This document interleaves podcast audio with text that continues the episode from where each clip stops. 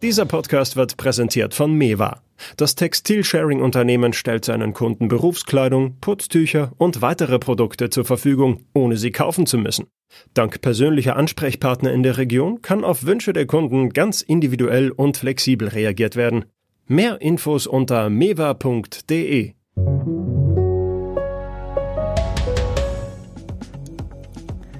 Es war dann doch wieder ein Schock. Der Lufthansa geht es anscheinend noch viel schlechter als bislang gedacht. Das hat der Vorstandsvorsitzende Carsten Spohr am Dienstag intern vor den Mitarbeitern gesagt. Ja, die gesamte Luftfahrtbranche leidet gerade wie nie zuvor. Wir haben auch in diesem Podcast schon darüber gesprochen. Durch die Corona-Pandemie ist der Flugverkehr ja quasi komplett zusammengebrochen. Und Reisewarnungen und die Angst davor, sich im Flugzeug anzustecken, die tun ihr Übriges. Besserung ist da nicht in Sicht. Ist der Traum vom Fliegen jetzt erstmal ausgeträumt? Und was bedeuten die neuen Hiobsbotschaften aus dem Hause Lufthansa? Das ist heute mein Thema im FAZ-Podcast für Deutschland. Es ist Freitag, der 18. September 2020 und ich bin Tami Holderried. Ich wünsche Ihnen einen guten Start ins Wochenende.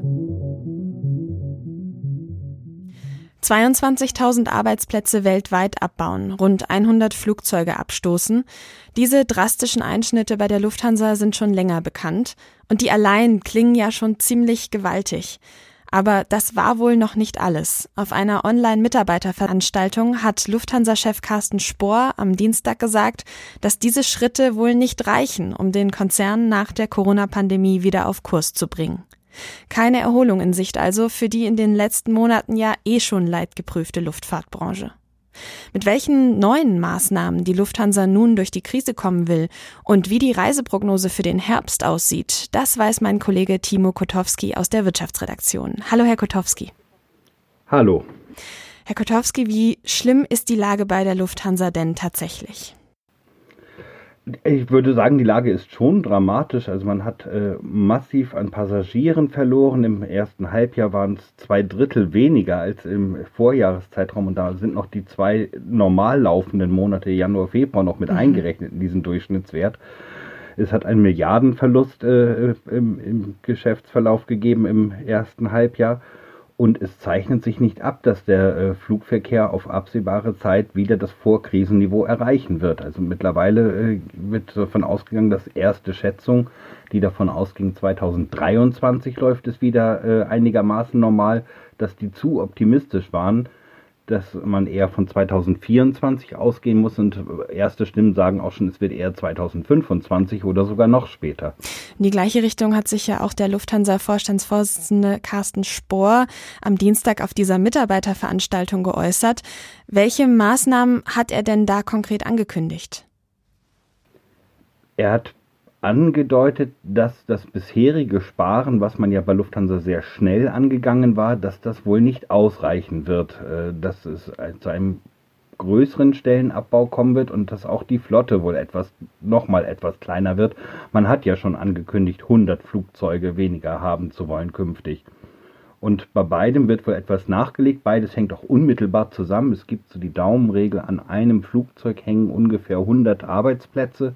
Das heißt, wenn man jetzt nochmal 25 oder 30 Flugzeuge rausnimmt, kann man schon überschlägig ausrechnen, wie viele Vollzeitstellen da äh, dran hängen könnten.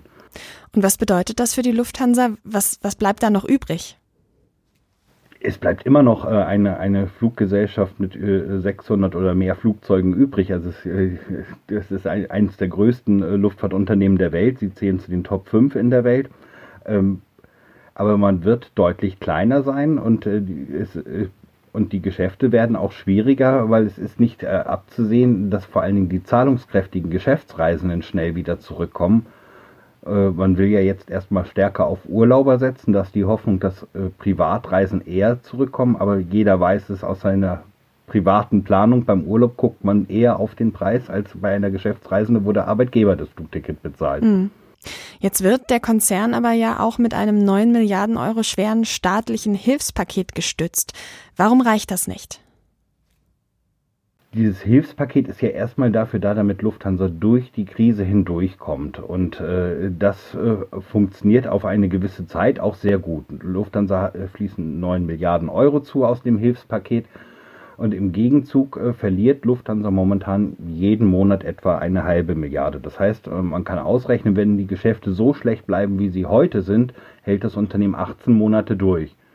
Die entscheidende Frage ist ja dann, was ist nach diesen 18 Monaten, was ist im 19. Monat? Dann muss nämlich Lufthansa wieder in der Lage sein, aus eigener Kraft Gewinne zu erwirtschaften und zwar so viele Gewinne, dass auch die Hilfen, die ja nicht geschenkt waren, äh, sondern überwiegend Darlehen, dass die Hilfen auch noch zurückgezahlt werden können. Und deswegen ist äh, das Spannende eigentlich, wie steht Lufthansa im Jahr 2022 da? Mhm. Wie wird man bis dahin die Kosten optimiert haben? Und wie wird bis dahin äh, die Nachfrage sein? Äh, kann man dann wieder auf allen Strecken, die man in der Vergangenheit betrieben hat, profitabel fliegen? Jetzt geht es ja nicht nur der Lufthansa schlecht. Wie ist denn die Lage bei den anderen großen Airlines? Letztendlich haben alle großen Airlines riesige Verluste. Ich habe noch einmal nachgeschaut, wenn man so die großen europäischen Konzerne anguckt, äh, da ist ja der British Airways Mutterkonzern oder auch Air France KLM in Europa zu finden. Deren Verluste im ersten Halbjahr äh, bewegen sich alle so in einem Korridor, der so zwischen 3,5 und 4,5 Milliarden Euro im, im, im ersten Halbjahr liegt. Da sind die Unterschiede eher graduell nur noch zwischen den äh, Fluggesellschaften. Der Trend ist bei allen da. Die Passagierzahlen sind überall massiv eingebrochen. Und man muss auch sagen, dass gerade diese großen Netzwerkfluggesellschaften, die ja sehr viel mit Langstrecken verdienen, mit mhm. Langstreckenflügen, dass die stärker getroffen sind. Das zeigt sich auch, wenn man bei den europäischen Billigfliegern guckt. Die haben auch massiv zu leiden, aber da sind äh, die Umsatzrückgänge und die äh, Rückgänge bei den Passagierzahlen, die sind dort deutlich geringer. Und das liegt einfach daran, dass man innerhalb der EU zu vielen Zielen doch noch fliegen kann. Mhm. Äh, allerdings fliegen zu anderen Kontinenten ist deutlich schwieriger geworden. Und wer mit Lufthansa zu einem Ziel auf einem anderen Kontinent fliegt, beispielsweise von Frankfurt nach Tokio, der hat oft dann noch den, die erste Etappe beispielsweise von Berlin oder Hamburg erstmal nach Frankfurt mit dabei. Aber wenn der Flug nach Tokio gar nicht stattfindet, spart er sich auch die erste Etappe. Und dann zieht sich das äh, wie ein Dominoeffekt durch die gesamte Bilanz und durch die gesamte Auslastung der Lufthansa-Flotte durch. Mm, ja, klar. Man hatte ja aber kurzzeitig das Gefühl, dass schon wieder mehr Menschen verreisen in den letzten Monaten. Warum sind denn die Buchungszahlen jetzt wieder so extrem niedrig gerade? Wir hatten im Sommer eine leichte Belebung, die war rein durch Urlauber getrieben. Leute, die äh, äh doch äh, im Mittelmeerraum an den Strand geflogen sind oder auch Leute, die äh, Familienangehörige in, in Herkunftsländern besucht haben. Das waren überwiegend Verkehre, die sich aber im europäischen Raum bewegt haben. Und die waren möglich geworden, weil man ja Mitte Juni Reisewarnungen aufgehoben hatte äh, und Risikogebietseinstufungen zurückgenommen hatte. Alles überwiegend auf Europa beschränkt. Auf dem Langstreckenmarkt hat es das ja auch damals nicht mhm. gegeben. Dort war auch damals keine große Belebung. Nun haben wir gesehen, dass in den vergangenen Monaten seitdem, vor allem in den letzten vier Wochen, wieder Infektionszahlen angestiegen sind und wir haben auch wieder neue Reisewarnungen und neue Risikogebietseinstufungen. Und das drückt natürlich sofort auf die Nachfrage. Und was bedeutet das für die nächsten Monate? Fällt der Herbsturlaub dann auch flach? Bei den aktuellen Buchungen, so wie man hört, äh, lässt sich überhaupt an, äh, in den Buchungsstatistiken nicht erkennen, dass äh, Herbstferien anstehen. Es, es, gibt also keinen nennenswerten Anstieg äh, zu einer möglichen Reisephase in den Herbstferien. Das liegt auch daran, dass Reisende sehr verunsichert sind, weil Warnungen ja sehr kurzfristig ergehen, äh, sehr kurzfristig ausgerufen werden, zum Teil mittlerweile auch schon sehr kurzfristig wieder zurückgenommen werden. Ich habe gerade gehört, äh, dass oft die durchschnittliche Vorausbuchung für einen Flug oft nur noch bei einer Woche liegt. Äh, und wenn man bedenkt, in der Vergangenheit haben Leute größere Flugreisen oft Monate im Voraus gebucht. Das heißt, die Airlines können ganz schwer planen, wie wird denn ihr Geschäft in zwei, drei Wochen aussehen, äh, weil überhaupt noch nicht absehbar ist, wie viele Passagiere dann sich überhaupt melden werden.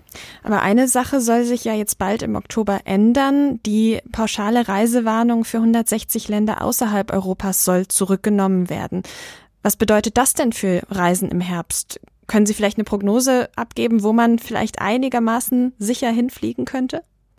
Auch, auch das ist sehr, sehr schwierig. Also grundsätzlich, äh, man hatte ja bislang davon, äh, oder das Warnen basierte bislang darauf, eigentlich vor dem gesamten Rest der Welt äh, zu warnen, alles was nicht Europa ist.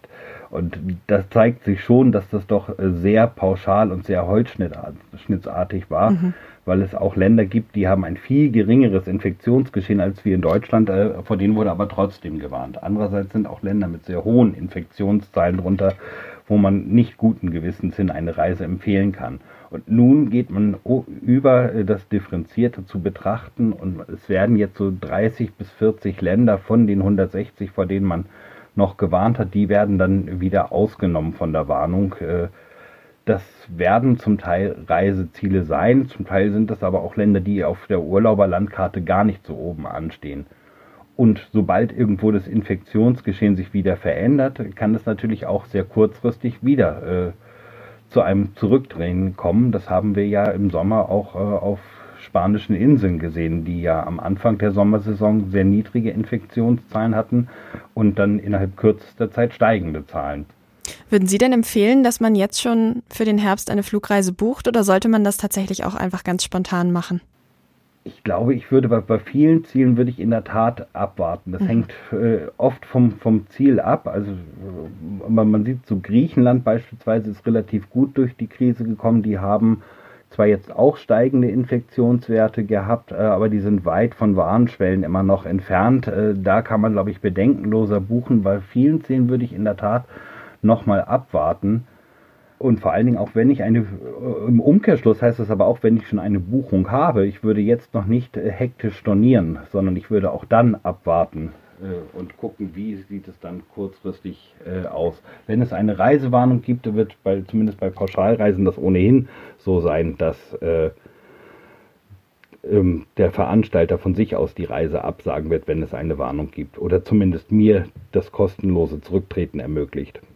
Jetzt mal abgesehen von den Reisewarnungen und der Gefahr in den Zielländern, haben ja viele Menschen Angst, sich während der Reise, also im Flugzeug anzustecken. Was wissen wir denn jetzt nach ein paar Monaten Flugverkehr mit Corona in der Pandemie über die Ansteckungsgefahr im Flugzeug? Gibt es da schon Erkenntnisse?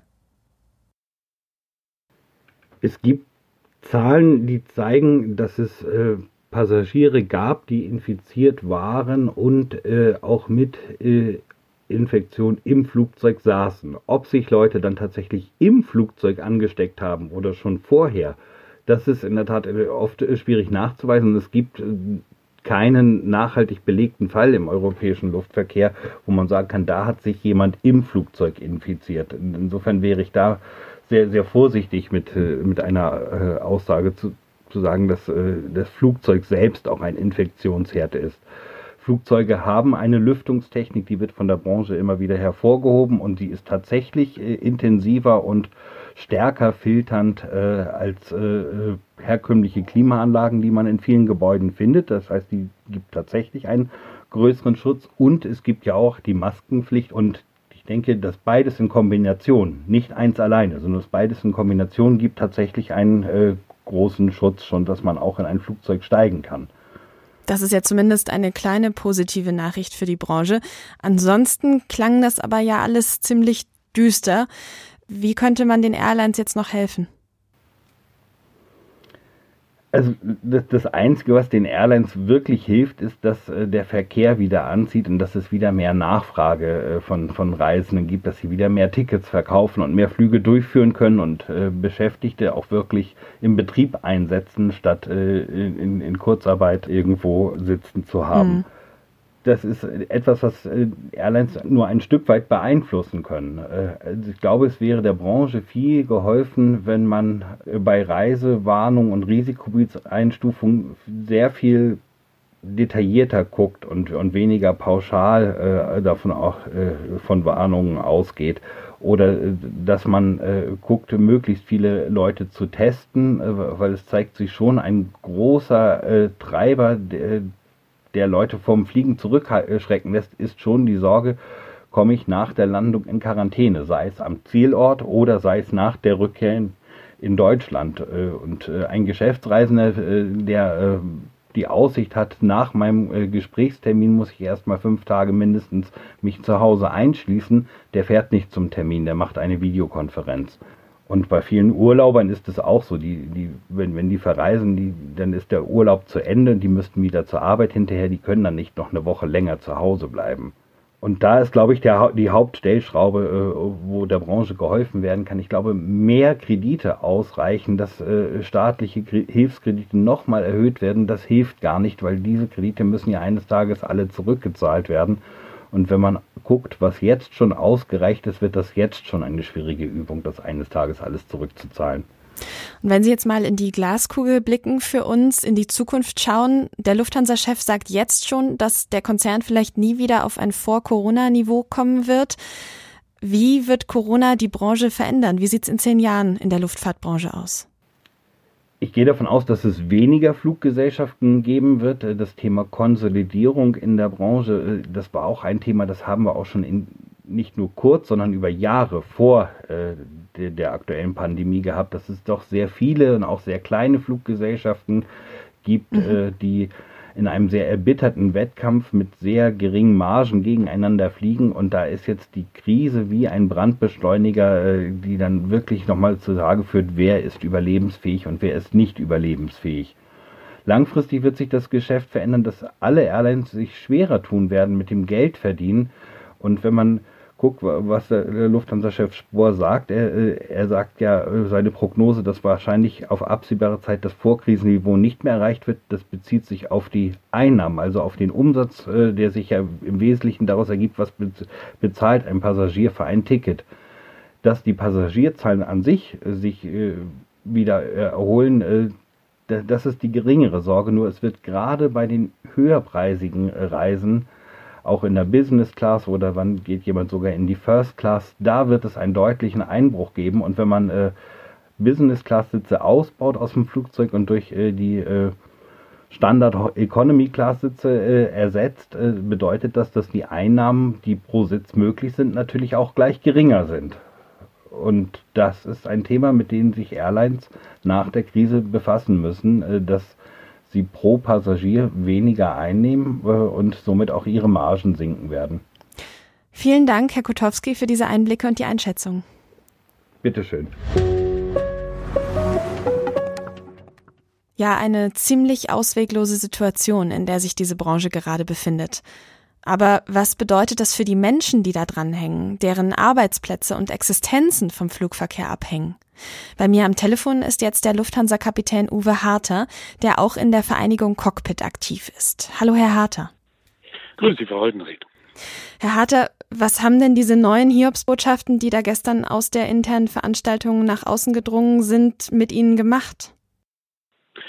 Ja, ich meine, ähm, wir wissen ja allesamt, wie das äh, um die Lufthansa steht äh, und äh, wie viel Geld wir brauchen. Also insofern war es jetzt nicht so überraschend, aber es ist natürlich immer wieder bedrückend, wenn man sozusagen so aus äh, ja aus voller Fahrt, wie wir das äh, bis äh, bis Januar quasi noch gehabt haben, so zum Stillstand kommt und man sich natürlich schon darum Gedanken macht, wie schaut es denn generell mit der Luftfahrt aus und wie schaut es mit unseren Jobs aus, mit unseren mit unserem Beruf. Ja. Mhm. Sie sind zuletzt ja Langstreckenflüge geflogen mit dem A380. Genau dieses Modell soll jetzt unter anderem Gerüchten zufolge ausgemustert werden. Was bedeutet das für Sie? Ja, das würde für mich heißen, dass ich entweder eine Umschulung ruhig oder dass es eben äh, ja, oder dass irgendwann sozusagen auch äh, Pilotenarbeitsstellen abgebaut werden. Wie genau das dann passiert und, und was das für den Einzelnen heißt, das ist, äh, glaube ich, jetzt tatsächlich noch ein bisschen früh. Da müssen, sich jetzt einfach die Tarifpartner auseinandersetzen. Ja. Also viele Unsicherheiten. Allerdings arbeiten ja mehr als 5000 Piloten insgesamt bei der Lufthansa. Gibt es denn für Sie und Ihre vielen Kollegen überhaupt andere Einsatzmöglichkeiten? Kann man so in der Fliegerei vielleicht momentan nicht. Also nachdem ich ja auch international äh, tätig bin im Pilotenverband, ähm, kriege ich auch mit, wie das in der ganzen Welt so ist. Und das trifft uns ja alle, also die ganze Fliegerei auf der ganzen Welt. Und insofern ähm, gibt jetzt da erstmal keine anderen Jobs als Pilot irgendwo anders. Jetzt ist eben die Frage, was habe ich denn sonst noch für Begabungen? Habe ich jetzt nebenbei schon mal was gemacht, was mich dann, sagen wir mal, irgendwie auf einen Weg führen könnte, darüber nachzudenken, was ich ja, ob ich umschulen kann oder was es noch für Möglichkeiten gibt im Leben. Ja. Haben Sie denn so einen persönlichen Plan B? Ähm, ich habe die letzten Wochen angefangen, darüber nachzudenken, äh, mhm. was könnte denn mein persönlicher Plan B sein? Ja, ja. Und geht das Ihren Kollegen ähnlich? Also Sie tauschen sich da ja bestimmt aus. Ist das tatsächlich jetzt das erste Mal in der Karriere, dass man sich wirklich mit konkret mit einem Plan B auseinandersetzen muss? Also für die für die Kollegen, die jetzt schon länger fliegen, äh, ganz sicherlich für die jungen Kollegen, die Erwartezeiten gehabt hatten, die haben sicherlich der ein oder andere schon selbst einen Plan B während dieser Zeit entwickelt und fliegt halt jetzt und vielleicht kann der ein oder andere da wieder in den Plan B hineinrutschen. Ähm, aber es ist natürlich eine Situation, die, die so schnell auf uns zugekommen ist, dass jeder das individuell erstmal verdauen muss und dann anfangen muss nachzudenken, okay, was gibt es da noch für Möglichkeiten? Ja. Jetzt haben Sie gerade schon die jungen Kollegen und Kolleginnen angesprochen. Sie beschäftigen sich ja auch mit der Ausbildung von jungen Piloten und Pilotinnen. Was sagen Sie denen denn jetzt gerade? Ist der Job überhaupt noch zukunftsträchtig? Also ich würde mal sagen, wer jetzt sich, also sich Gedanken macht, ob er diesen Pilot, diesen Pilotenberuf ergreifen möchte, dem würde ich erst mal sagen, warten Sie mal ein, zwei, drei Jahre ab, wie sich das ganze System entwickelt. Und wenn man dann merkt, dass wieder ein Aufschwung kommt und dass nicht genügend Piloten irgendwann im System drin sein werden, global, dann würde ich sagen, dann kann man auch wieder anfangen. Aber momentan würde ich eher wirklich mal den Markt beobachten äh, und es sehr genau überlegen, ob ich diese Investition tätige. Es ist ja einfach im Moment keine Besserung in Sicht. Die Hoffnungen lagen ja im Sommer auf der Aufhebung der Reisewarnungen. Aber jetzt, wo die auch immer wieder ausgesprochen werden und auch neue, striktere Quarantäneregelungen gelten, ist diese Hoffnung ja quasi auch verpufft.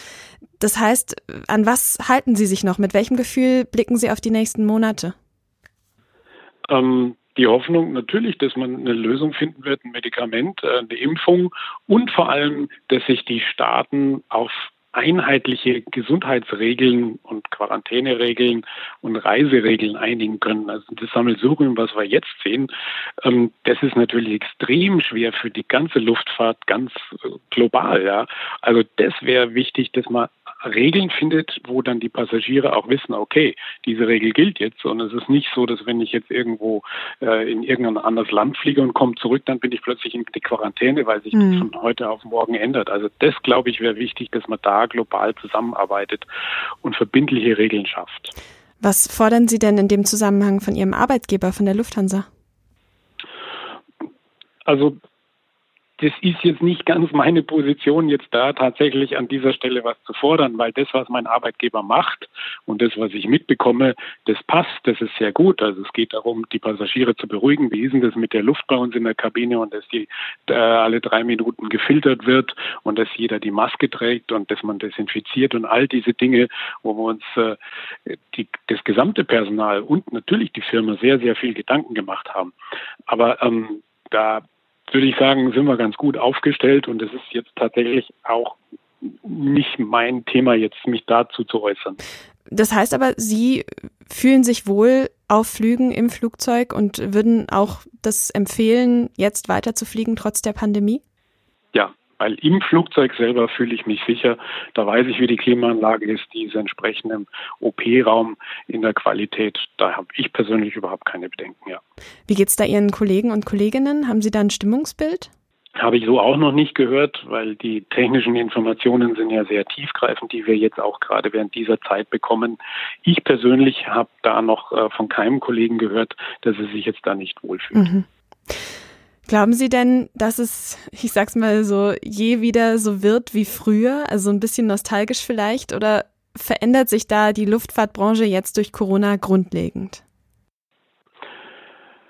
Also ich, ich, glaube, dass sich die Branche schon sehr stark verändert, weil es wird sicherlich äh, spannend sein zu sehen, welche Airlines ähm, gibt es auch in ein paar Jahren noch, mhm. welche Airlines gibt es vielleicht nicht mehr, ähm, auf was legen die Passagiere Wert, äh, in welchen Ländern kann man schnell wieder einreisen und auch fliegen. Ich denke, dass all diese Dinge, die wir jetzt noch gar nicht richtig absehen kann, das alles beeinflussen werden und genauso wie quasi sich die Welt ja im letzten halben Jahr für uns verändert hat oder in den letzten sieben, acht Monaten, ähm, und wir es uns überhaupt nicht vorstellen konnten, ja, wie das plötzlich wird, so von, von, von 150 quasi auf null. Ja.